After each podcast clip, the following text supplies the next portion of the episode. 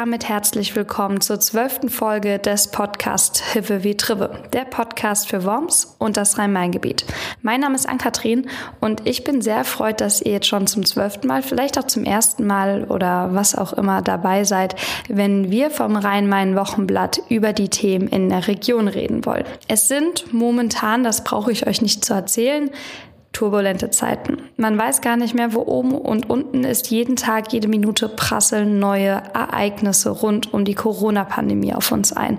Das lässt natürlich auch die Menschen hier in der Umgebung, sowohl auf der einen als auch auf der anderen Seite des Rheins, nicht kalt und glaubt uns, auch wir kriegen das mit, haben uns aber natürlich ja, was heißt natürlich? Wir haben uns dagegen entschlossen, etwas über die Corona-Krise, über die Pandemie und über das veränderte Leben aktuell zu machen.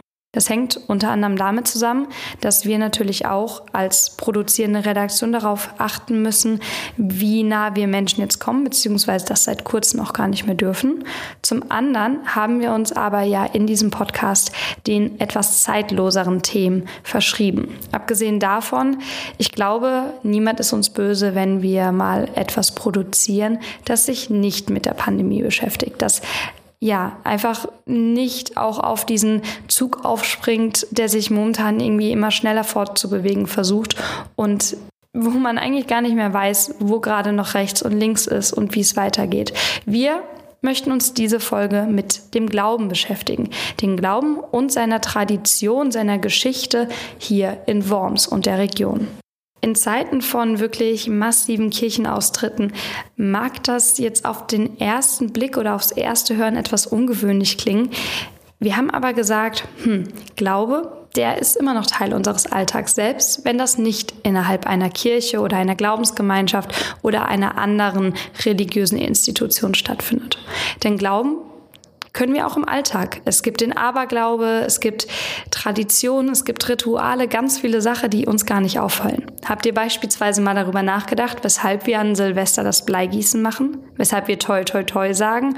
Oder weshalb wir dreimal auf Holz klopfen, um ja nichts wie ich in meiner Altersgruppe heute sagen würde, zu jinxen. Also, dass man gar nicht etwas provoziert, dass es passiert oder dass es nicht passiert.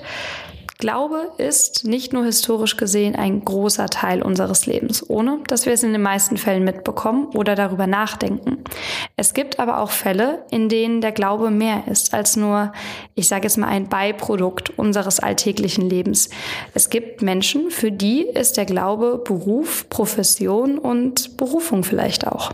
Wir haben uns mal in der Region umgesehen und einen Blick auf die Menschen geworfen, für die der Glaube oder die Religion eben mehr ist als jetzt, sage ich mal, für den durchschnittlichen, nicht mal Atheisten, aber vielleicht Agnostiker, also wirklich jemand, der auch ab und zu mal seine Zweifel hat oder der sich einfach gar nicht mehr aktiv damit auseinandersetzen möchte mit der Thematik.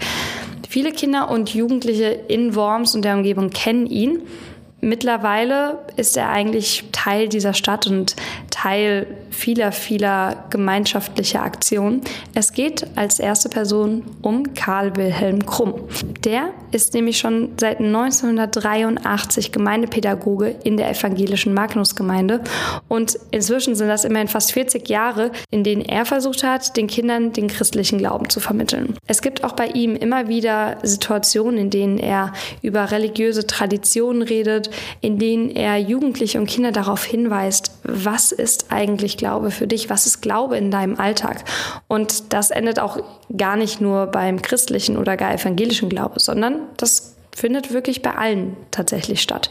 Das kann beispielsweise das Backhaus im Erlebnisgarten sein, das er mitgegründet hat, aber auch etwaige Ausflüge, zum beispielsweise im alten Eisenbahnstellwerk oder dem Wormser Turm- und Glockentag, den er mitgestaltet hat.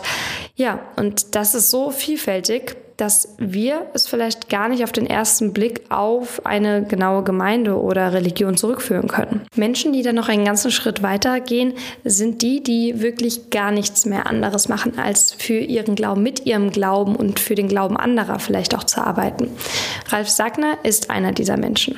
Er leitet seit mittlerweile fünf Jahren das Dominikanerkloster St. Paulus in Worms, wollte früher eigentlich in die IT-Branche, hat sich dann aber dazu entschlossen, mit der Seele Seelsorge sein Geld zu verdienen und sich in dieser neunköpfigen Gemeinschaft im Wormser Kloster zu engagieren. Das ist, wie ihr euch vorstellen könnt, ein Vollzeitjob, denn das Leben als Mönch kann man sich nicht einfach nur zwei Tage oder zwei Abende die Woche aussuchen, sondern da verpflichtet man sich wirklich auf eine Art und Weise, die wir vielleicht in unserem Alltag nicht mehr so stark kennen. Aber passiert mitten in Worms und der Region. Alle neun Männer leben auch tatsächlich in dem Kloster, haben einen festen Tagesablauf, beispielsweise gemeinsame Essenszeiten, aber jeder hat einen anderen Job.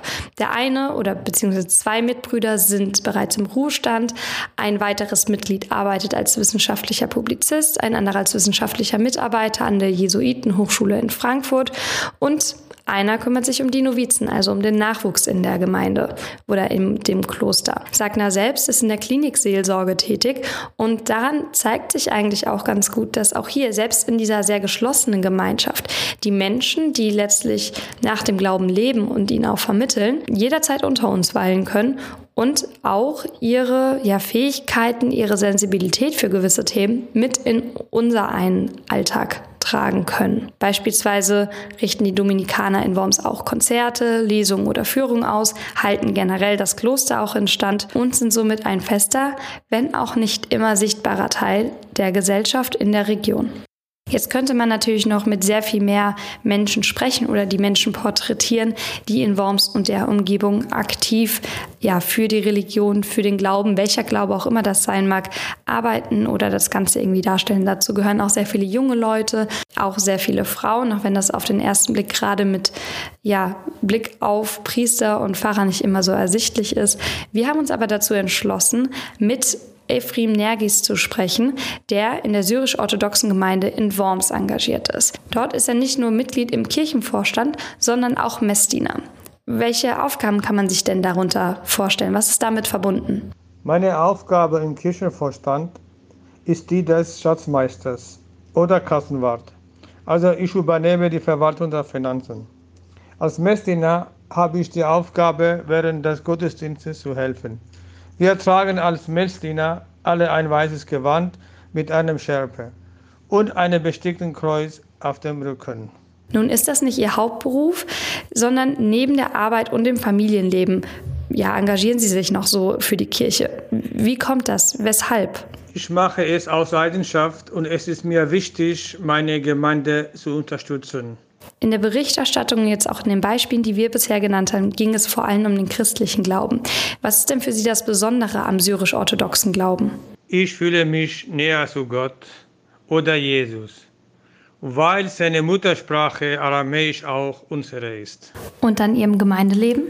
Wir veranstalten gemeinsam unsere Gemeindefeste. Jeder hilft und unterstützt, wo er kann. Diesen Zusammenhalt schätze ich sehr. Und inwiefern unterscheidet der sich nun zu anderen orthodoxen Glaubensrichtungen und dem Katholizismus? Bei Orthodoxen gibt es keine Unterschiede. Zum katholischen Glauben gibt es ein paar Unterschiede. Zum Beispiel die Taufe. Bei uns erhalten die Babys oder Kinder während der Taufe schon die siebte Sakramente. Und die Taufe sollte innerhalb 40 Tage nach der Geburt stattfinden. Deshalb ist die Kommunion und die Firmung später nicht notwendig. Können Sie uns ein bisschen etwas über die Gemeinde erzählen? Also wie lange es sie beispielsweise schon gibt und welche Menschen ihr angehören? Unsere Gemeinde gibt es seit 20 Jahren in Worms. Aktuell sind es ca. 150 Familien, die Gemeinde angehören. Übrigens ist, ist unsere syrisch-orthodoxe Kirche die einzige in ganz Rheinland-Pfalz. Gerade in Worms leben auch sehr viele Menschen mit unterschiedlichen Glaubensrichtungen zusammen. Wie kann da beispielsweise jetzt Ihre Gemeinde, also die syrisch-orthodoxe Gemeinde, für ein gutes Miteinander bei den anderen Konfessionen in Worms sorgen? Wir haben sehr guten Kontakt mit, mit anderen Religionen in Worms, denn wir pflegen uns sehr schätzen. Egal ob katholisch, evangelisch oder islamisch, am Weltgebettag kamen zum Beispiel evangelische und die katholische in unsere Kirche zum gemeinsamen Gebet. Nun habe ich am Anfang bereits gesagt, ich möchte nicht zu viel über die aktuelle Lage, die Pandemie, die Krise reden. Aber welche Bedeutung hat der Glaube denn vielleicht gerade in solchen Momenten? Glaube kann Berge versetzen. Gerade in dieser Zeit hat mein Glaube noch größere Bedeutung. Wir sollten die Hoffnung nicht aufgeben und weiterhin fest an Gott glauben. Doch nicht nur in der Gegenwart ist Glaube und Religion ein wichtiger Teil der Region und des Lebens hier. Auch in der Vergangenheit, egal ob das der Wormser Reichstag 1521 war mit den Wormser Elikten und generell Luthers Wirken in Worms oder ob es um den Widerstandskämpfer Alfred Delp geht. Diese Region ist voll mit Glauben, Religion und allem, was dazugehört. Nächstes Jahr ist ja dann auch das Lutherjahr, auf das man sich an vielen Orten in Worms schon vorbereitet, kulturell als auch veranstaltungstechnisch. Und da wartet auf jeden Fall noch einmal eine ganz neue Auseinandersetzung mit dem Glauben. Falls ihr Geschichten zu der Region habt, zu dem Glauben, zur Religion in Worms und der Umgebung, dann schreibt uns gerne. Wir freuen uns auf jeden Fall darüber, von euch Anmerkungen zu bekommen, Feedback, Anregungen. Wir müssen selbst einmal gucken, wie es jetzt weitergeht mit unserer ja, Themenplanung auch hier in der Umgebung. Und ich kann euch leider nicht versprechen, dass wir uns dauerhaft um das Thema Corona und dessen Auswirkungen auf die Region herumschleichen können. Wir werden es aber sehen. Wir müssen auch alle aktuell einfach erstmal gucken, wie die Lage weitergeht. Ansonsten hoffe ich, dass euch die Folge, dieser kleine Einblick und dieser auch, muss man dazu sagen, dieser, ja, dieser Glimpse, also dieser wirklich nur dieser Scheinwurf auf das Thema Glauben und Religion, der ja noch gar nicht sich mit beispielsweise jüdischen Glauben oder auch dem muslimischen Glauben auseinandergesetzt hat, dass der trotzdem interessant für euch war. Falls nicht oder falls doch, schreibt uns gerne an redaktion.wormser-wochenblatt.de. Wir freuen uns auf jeden Fall, wenn ihr nächsten Monat mit dabei seid bei der 13. Folge und hoffen, dass ihr euch bis dahin gut die Hände wascht, gesund bleibt und Teil der Region. Hebe wie Tribbe.